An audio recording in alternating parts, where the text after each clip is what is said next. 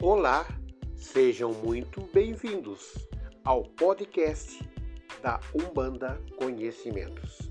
Seja o horário que estejam ouvindo este podcast.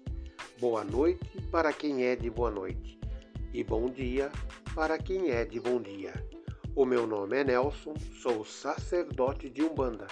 Temos aqui muitas novidades e também muita coisa lá no forno preparada exclusivamente para compartilhar com vocês.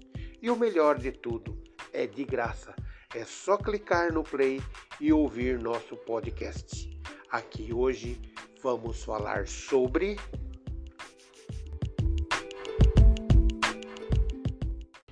linha dos ciganos e do povo do Oriente na Umbanda.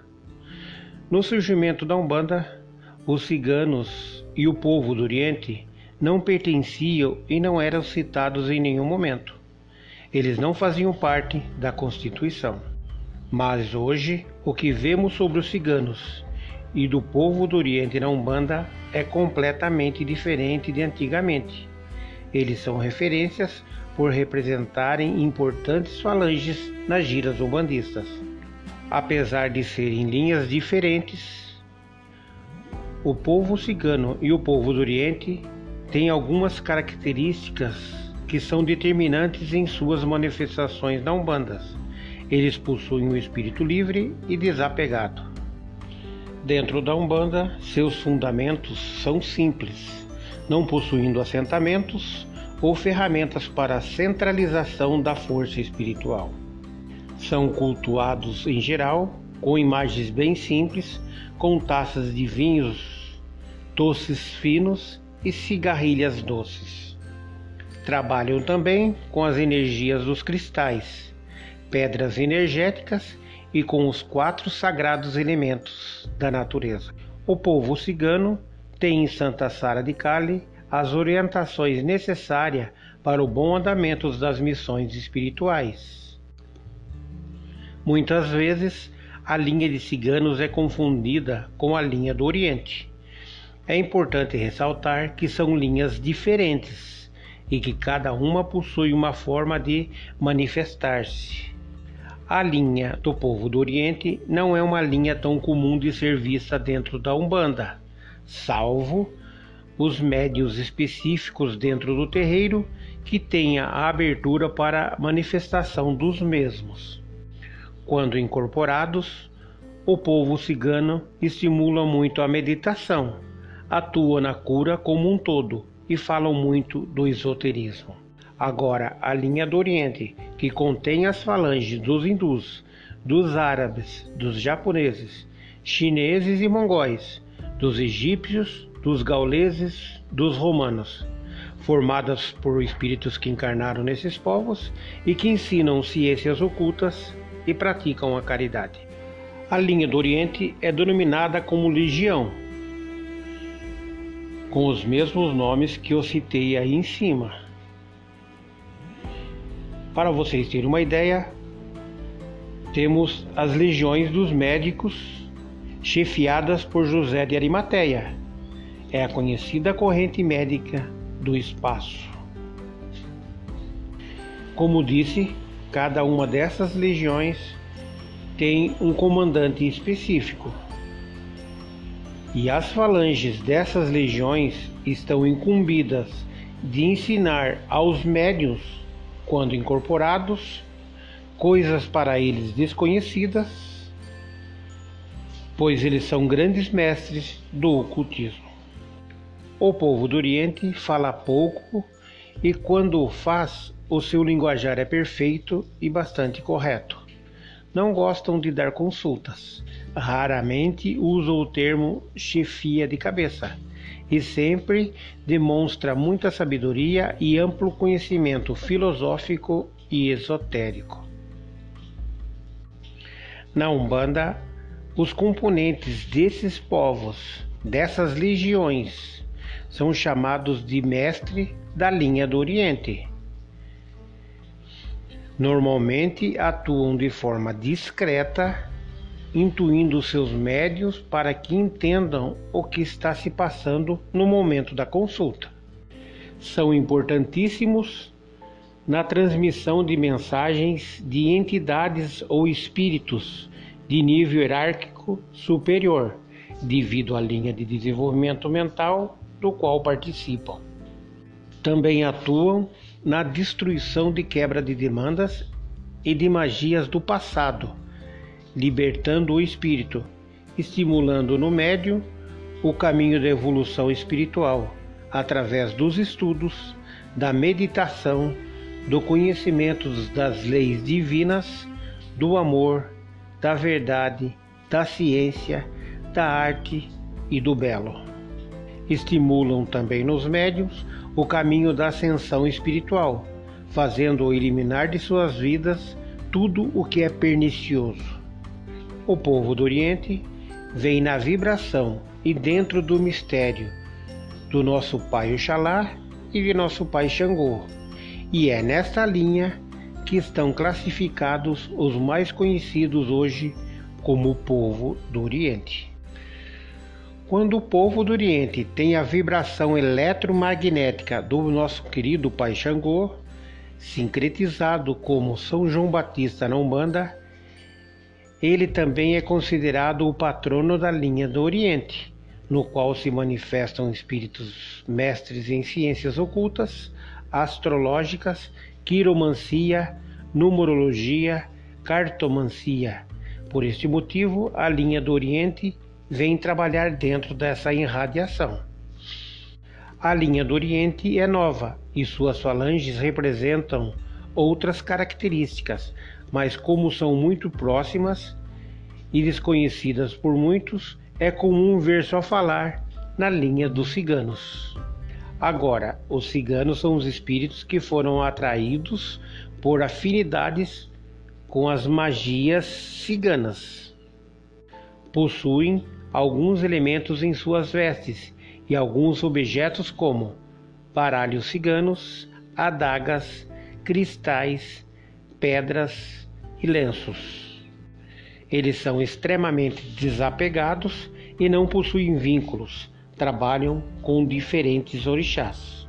Como disse lá em cima, e repito, o povo cigano veneram sua santa, a Santa Sara Kali, que também é conhecida como nossa amada Mãe Ingunitá.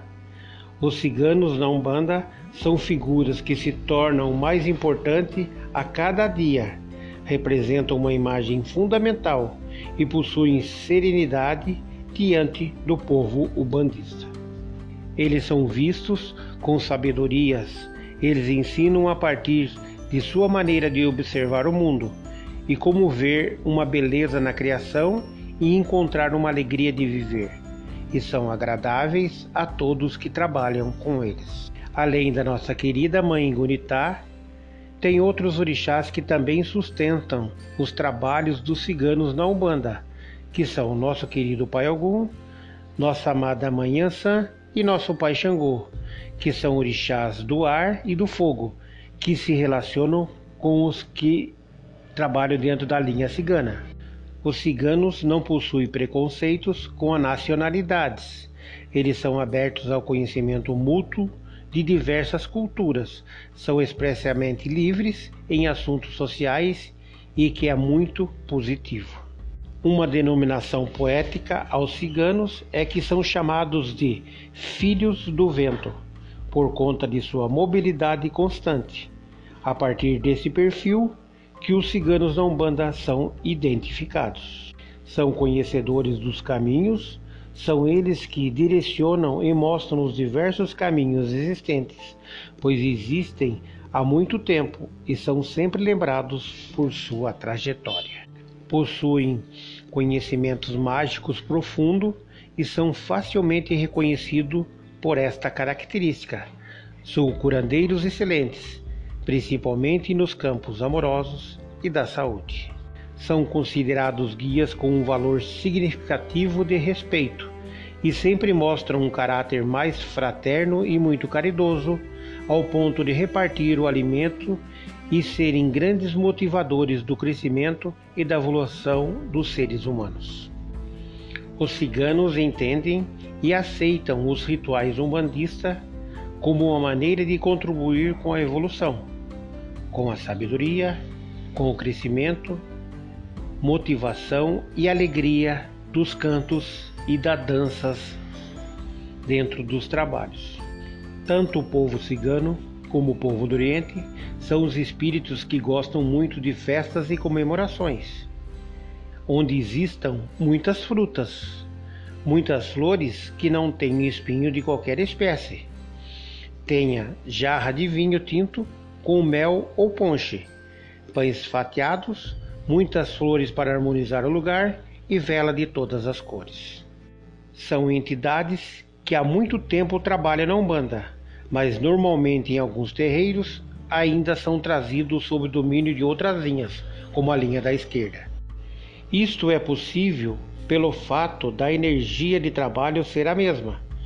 O que muda é a forma de manipular os fluidos, uma vez que os ciganos usam uma relação material energética, elementar e natural, assim como o povo da esquerda, enquanto que o povo do Oriente manipula esses elementos através de seu magnetismo espiritual.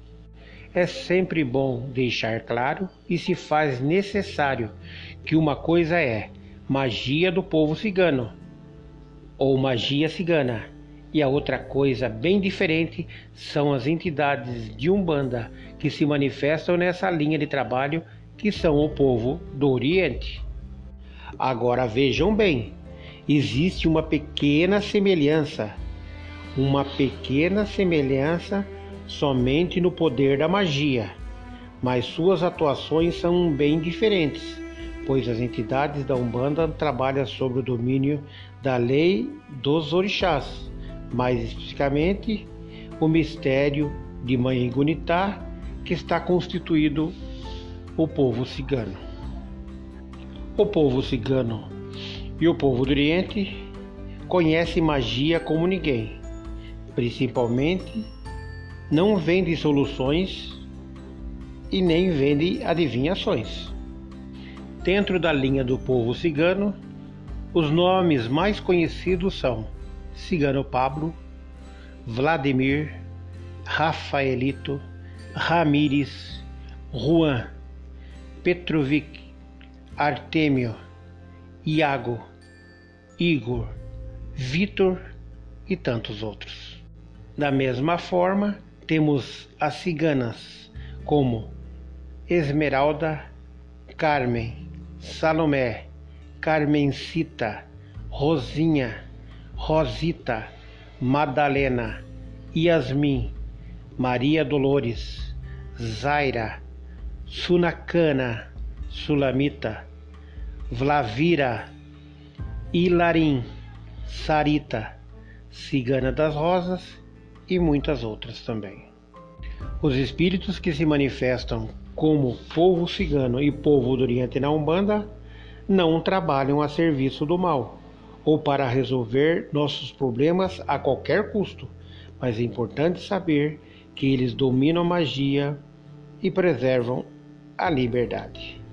É importante saber que, tanto quanto em qualquer outra linha de trabalho, dentro da Umbanda, teremos aqueles espíritos que não agem dentro do contexto da lei, os chamados quiumbas, que se encontram espalhados pela escuridão e a serviço das trevas.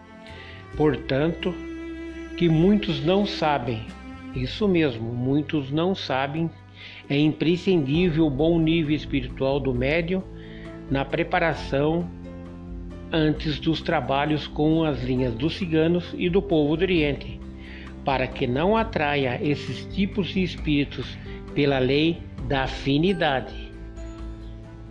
Os ciganos usam muitas cores em seus trabalhos, mas cada cigano tem sua cor de vibração no plano espiritual e uma outra cor de identificação seguindo o mistério de orixá que rege. Para entender melhor, saiba que reflete na linha de ciganos duas cores. Isso mesmo duas cores dentro da vinculação vibracional. Uma delas é da vibração do plano espiritual. Raramente se torna conhecida, mas a de trabalho deve sempre ser conhecida para a prática votiva das velas, nas cores das roupas, das tiaras, lenços e fitas. É muito comum os ciganos usarem em seus trabalhos moedas antigas, fitas de todas as cores, folhas de sândalo, punhal, raiz de violeta, cristais, lenços coloridos, folhas de tabaco, tacho de cobre e de alumínio, cesta de vime, pedras coloridas, areia de rio, vinho, perfumes, baralhos, espelhos, dados, moedas e medalhas. Até as saias das ciganas, que são sempre multicoloridas, são grandes instrumentos magísticos de trabalho, como o girar das saias, como ventarolas, que se reflete o mistério de Ansan. Os ciganos e o povo do Oriente são dotados de uma sabedoria esplendorosa, trabalham com lindos encantamentos e magias e os fazem por força de seus próprios mistérios, escolhendo datas certas em dias específicos sobre a regência das diversas fases da Lua.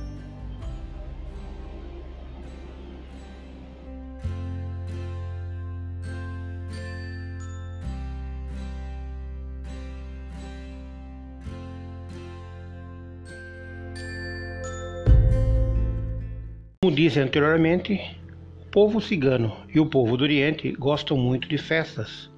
E todas elas devem acontecer com bastante música, muita dança, muita fruta, todas as flores, mas com ressalva: flores que não levem espinho de qualquer espécie, com jarras de vinhos, com um pouco de mel e ainda podemos fatiar pães do tipo broa passando em um dos seus lados molho de tomate com algumas pitadas de sal ou mel.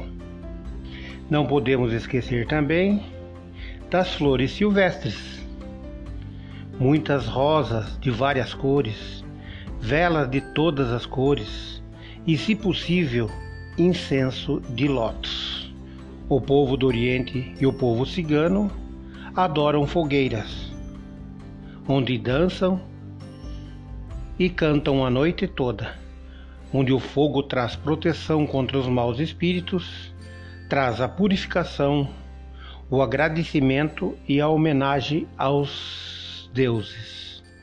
E aproveitando do poder das salamandras para consumir todo o negativismo e acender a chama interna de cada ser. Vamos dar algum símbolo da linha cigana. Taça simboliza união e receptividade. Qualquer líquido cabe nela e adquire sua forma. Tanto que, no casamento cigano, os noivos tomam vinho em uma única taça, que representa valor e comunhão eterna. A chave simboliza soluções, é usada para atrair boas soluções de problemas o símbolo da chave, quando em trabalhos, costuma atrair sucesso e riqueza. A âncora simboliza segurança, é usado para trazer segurança e equilíbrio no plano físico, no financeiro e para se livrar das perdas materiais. Ferradura simboliza energia e sorte. É usado para atrair energia positiva e boa sorte. A ferradura representa o esforço e o trabalho. Os ciganos têm a ferradura como poderoso talismã que atrai a boa sorte, a fortuna e afasta a má sorte. A lua simboliza a magia e os mistérios. A lua é usada geralmente pelas ciganas para atrair percepção, o poder feminino, a cura e o exorcismo atentando-se sempre para a fase nova crescente, cheia e minguante. A lua cheia é a maior elo de ligação com o sagrado, sendo chamada de madrinha. As grandes festas ciganas e do povo do Oriente sempre acontecem nas noites de lua cheia. Moeda simboliza proteção e prosperidade. É usada contra energias negativas e para atrair dinheiro. A moeda é associada ao equilíbrio e à justiça e relacionada às riquezas materiais e também às espirituais, que são representadas pela cara e coroa. Para os ciganos, a cara é o ouro físico, a coroa é o espiritual. O punhal simboliza a força, o poder, a vitória e superação. É muito usado nos rituais de magia. Tem o poder de transmutar energias. Os ciganos também usavam punhal para abrir matas, sendo então um dos grandes símbolos de superação e pioneirismo, além da roda. O punhal também é usado nas cerimônias ciganas de noivados e casamentos, onde é feito um corte no pulso dos noivos e em seguida os pulsos são amarrados em um lenço vermelho, representando a união de duas vidas em uma só. O trevo simboliza a boa sorte. É o símbolo mais tradicional de boa sorte. Traz felicidade e fortuna. É raro encontrar um trevo de quatro folhas na natureza, mas quando se encontra, pode-se esperar sempre prosperidade. A roda simboliza o ciclo da vida a sansara representa o ir e vir, o circular, o passar por diversos estados, o ciclo da vida, morte e renascimento. É usado para atrair a grande consciência, a evolução, o equilíbrio e é o grande símbolo cigano e é representado pela roda dos Vurdon, que gira. Sansara literalmente significa viajando. O ciclo de existências, uma sucessão de renascimentos que um ser segue através de vários modos de existência, até que alcance a liberação. Vurdon, dialeto cigano, significa carroção. Coruja simboliza o ver totalmente é usado para ampliar a percepção com a sabedoria, possibilitando ver a totalidade, o consciente e o inconsciente. A linha cigana e o povo do Oriente são entidades que há pouco tempo ganharam força dentro do ritual de Umbanda. Erroneamente, no começo era confundido com entidades espirituais que vinham na linha de Exus. Também tal confusão se dava pela apresentação de algumas ciganas, que se apresentavam como cigana das almas, ou como ciganas do cruzeiro, ou coisa desse tipo. Hoje o culto está mais difundido e se sabe e se conhece mais coisas sobre o povo cigano e o povo do Oriente. O povo do Oriente e o povo cigano estão na Umbanda por uma necessidade lógica de trabalho e caridade encontraram na Umbanda e no toque dos atabaques, onde passaram a se identificar com os toques e com os pontos a eles cantados. O Dia do Povo Cigano é comemorado no dia 24 de maio, dia de Santa Sara Kali. O povo do Oriente veio com força desde a fundação da Umbanda, mas ela é parte da herança da Umbanda brasileira como o caboclo das sete encruzilhadas disse, que não renegaria ninguém.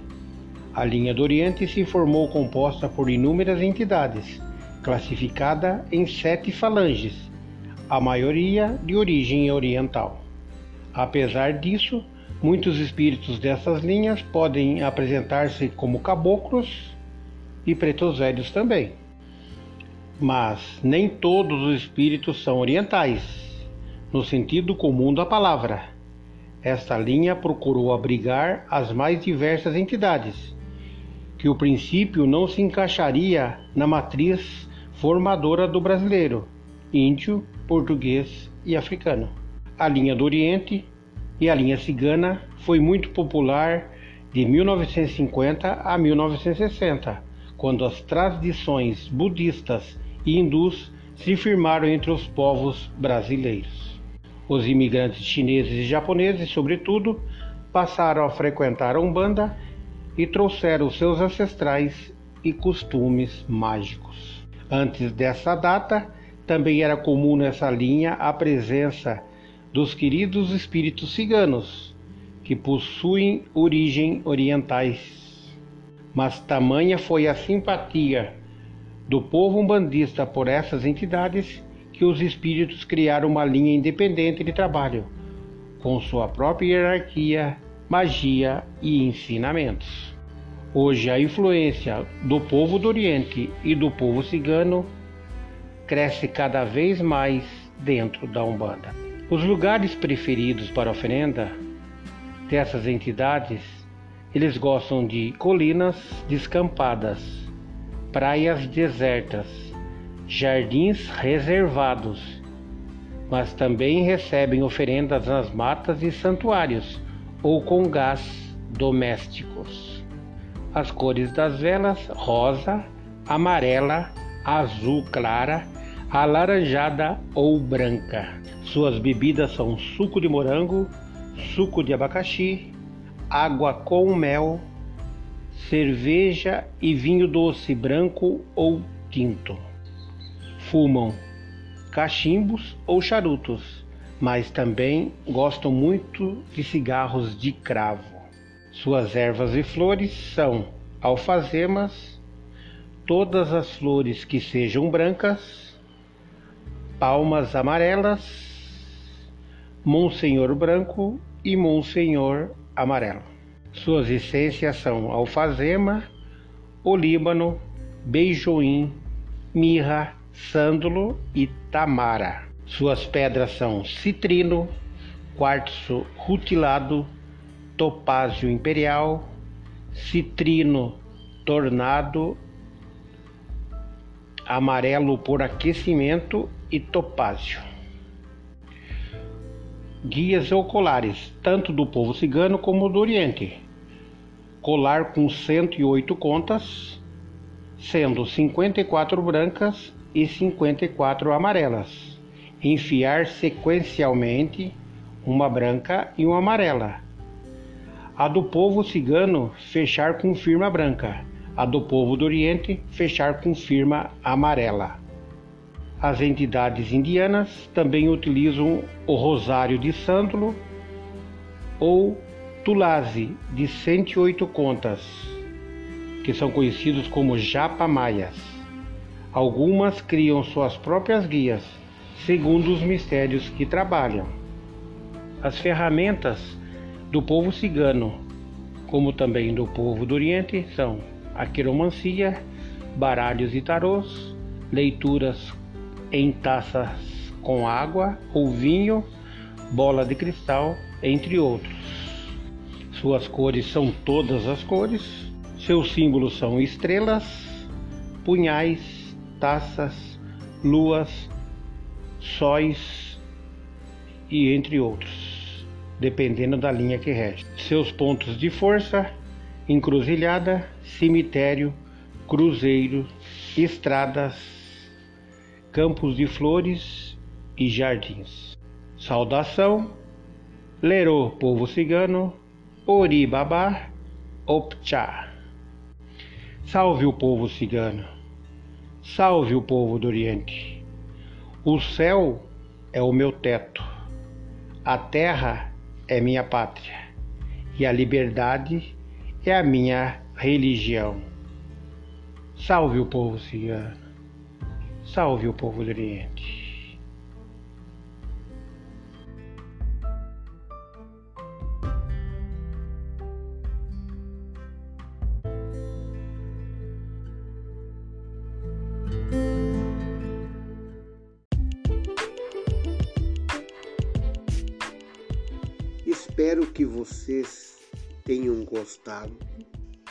E satisfeito as suas curiosidades e dúvidas. Espero vocês numa próxima oportunidade aqui no podcast da Umbanda Conhecimentos. Que Pai Oxalá abençoe a todos. Gratidão Axé.